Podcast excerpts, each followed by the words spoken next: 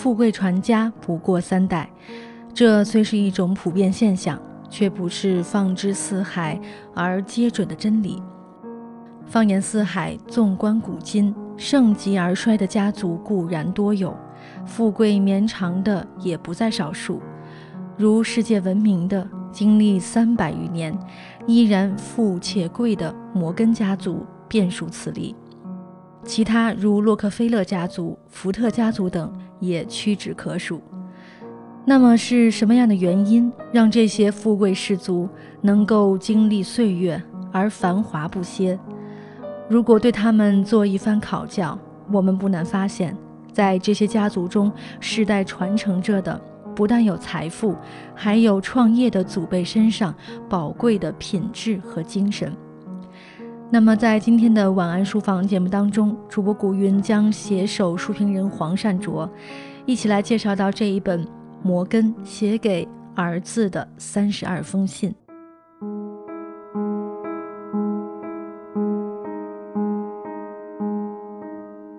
财富的传承自然就会发生，精神品质的传承则依靠教育。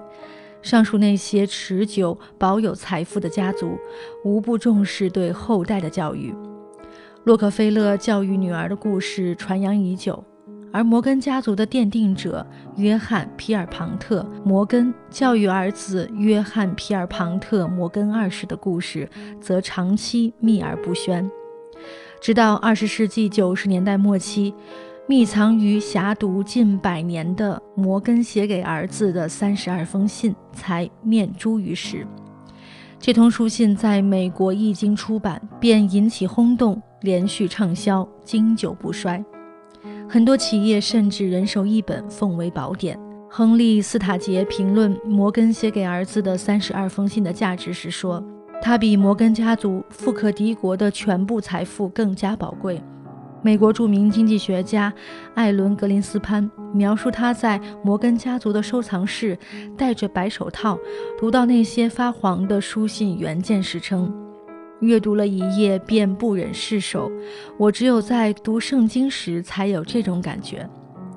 知名的《财富》杂志更是将此书的内容誉为美国有史以来最让人崇拜的财富思想。那么，摩根到底在这些信中向儿子说了哪些事情，以至于如此多的人争相传阅？那是因为在这些信中，他对儿子的谆谆教导，泄露了摩根家族之所以强大富有的秘密。在读到这三十二封信之前，如果你认为其中内容只是指点些发家的门路、私授些生财的技巧，那就大错特错了。诚然，这些信中有传授生财之道的内容，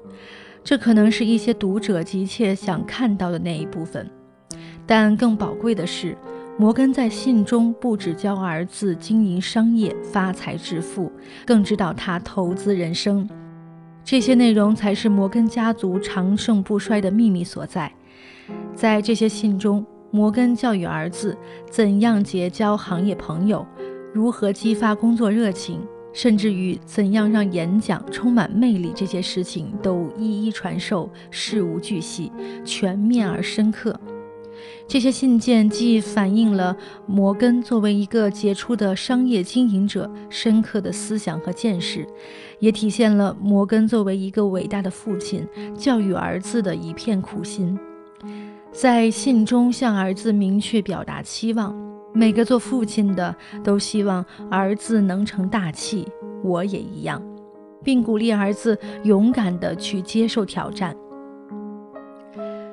事实是，得益于父亲良好的教育，约翰·皮尔庞特·摩根二世果然不负众望，成为杰出的商业奇才，延续了摩根家族的财富神话。这也印证了摩根在信中所提到的16世纪的诗人乔治·哈伯特的一句诗：“一个父亲胜过百个教师。”摩根的财富可能让人艳羡，但更有一些人可能希望自己有个像摩根那样的好父亲，或者自己能够成为像摩根那样的好父亲。摩根写给儿子的三十二封信，其所讲述的内容诚然有重要的价值，但摩根苦心教育儿子的态度，信中所表现的作为一个父亲的责任，更能感动人。读罢此书，如果做父母的能明了自己的责任，对子女有所教育；做子女的能够感受父母的苦心，对父母有所体谅。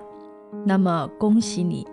在摩根家族大方贡献出的精神私财之外，你又获得了不小的一笔。